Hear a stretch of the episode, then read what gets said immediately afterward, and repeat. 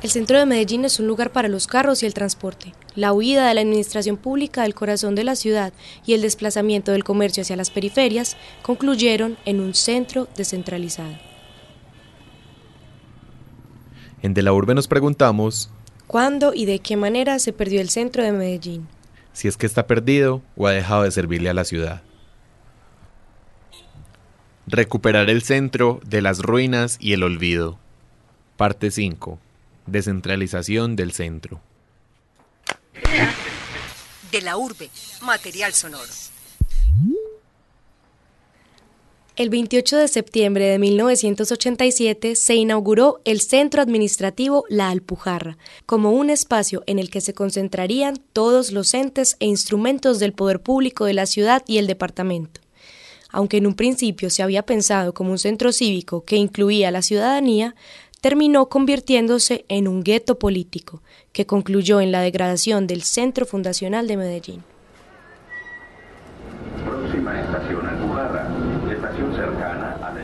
El desplazamiento de la institucionalidad que estaba en el corazón histórico, en los edificios que ahora ocupan el Museo de Antioquia y el Palacio de la Cultura Rafael Uribe Uribe, le significó al centro un abandono inmediato que se vio reflejado en un aumento de la criminalidad, inseguridad y mercado informal. Pilar Velilla, actual gerente del centro de Medellín. El tema del deterioro tiene muchas razones, pero principalmente me parece que en el momento en que la alcaldía y la gobernación deciden hacer un desarrollo urbanístico en la Alpujarra. Por ejemplo, el edificio de la alcaldía concentraba todas las acciones del Estado.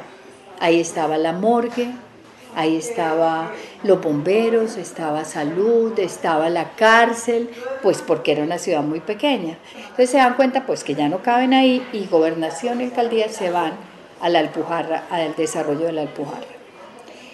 Y primer, en primer lugar, la salida de la institucionalidad del corazón del centro empieza a generar una reacción natural y es que cuando está la institucionalidad ahí, pues hay control del territorio, hay más vigilancia, en fin.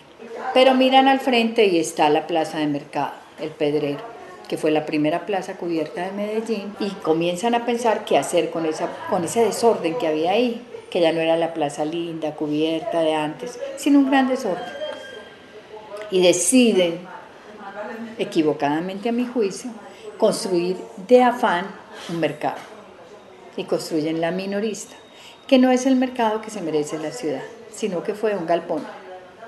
Y que lógicamente lo que se construye como, galpón se usa como galpón. En 1968 un incendio destruyó la cuarta parte de la plaza. Y a partir de ese momento comenzó un desalojo con el que muchos comerciantes no estuvieron de acuerdo y aunque se creó la plaza minorista para recibirlos, algunos decidieron quedarse en las ruinas del Pedrero hasta que la construcción de la Alpujarra los desterró por completo, ocasionando que ese mercado informal se dispersara, dando paso a la llamada guayaquilización del centro. Luis Fernando González, arquitecto constructor y doctor en historia. Durante ese mismo lapso que se le hacen los esfuerzos a la Alpujarra, no se le hacen los mismos niveles de inversión a ese centro histórico que se deja al garete en un fenómeno que durante mucho tiempo se conoció en la sociología, en los estudios urbanos, que se llamó la guayaquilización del centro. Al terminarse la plaza de mercado cubierta de Guayaquil con sus agregados, que eran el pedrero, y sus áreas conexas, pues mucho se dispersa ese mercado y esa informalidad por todo el centro y que se le llamó en la década del 70 y el 80 fundamentalmente eh, la guayaquilización del centro, que es la apropiación informal del centro de la ciudad. Y por eso digo que no existe una correspondencia de inversión de recursos públicos de tal intensidad para el embellecimiento y mejoramiento del centro político cuando, cuando no se hace ese mismo nivel de inversión al centro cívico que se quedó sin ese corazón eh, eh, eh, institucional de lo político administrativo. Además de la salida de la administración pública, almacenes y otros establecimientos ya habían comenzado a expandirse por la ciudad, despojando al centro de su sentido comercial por el que la gente se veía obligada a visitarlo.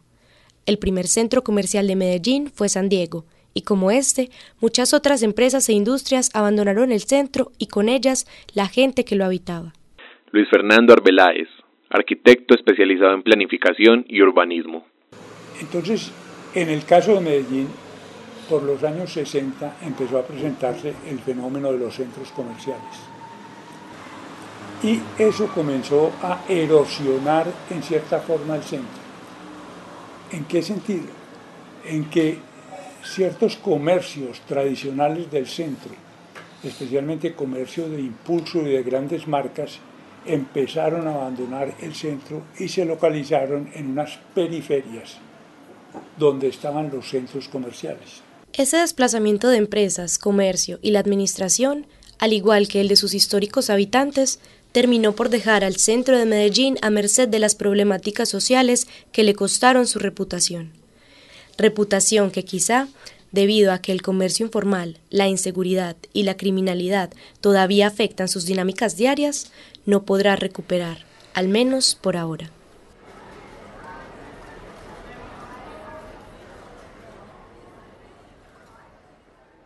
Esta es una realización de Valentina Castaño y Luis Bonza con la dirección de Alejandro González y la grabación de David Berrío. De la urbe, material sonoro.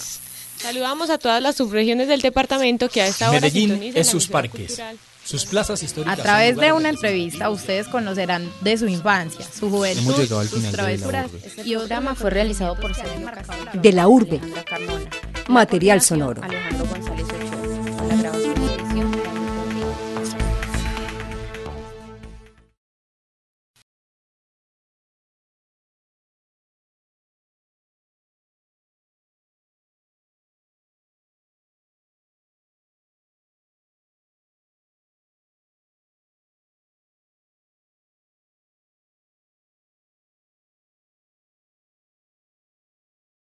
Esta es una realización de Valentina Castaño y Luis Bonza. Con la dirección de Alejandro González y la grabación de David Berrío.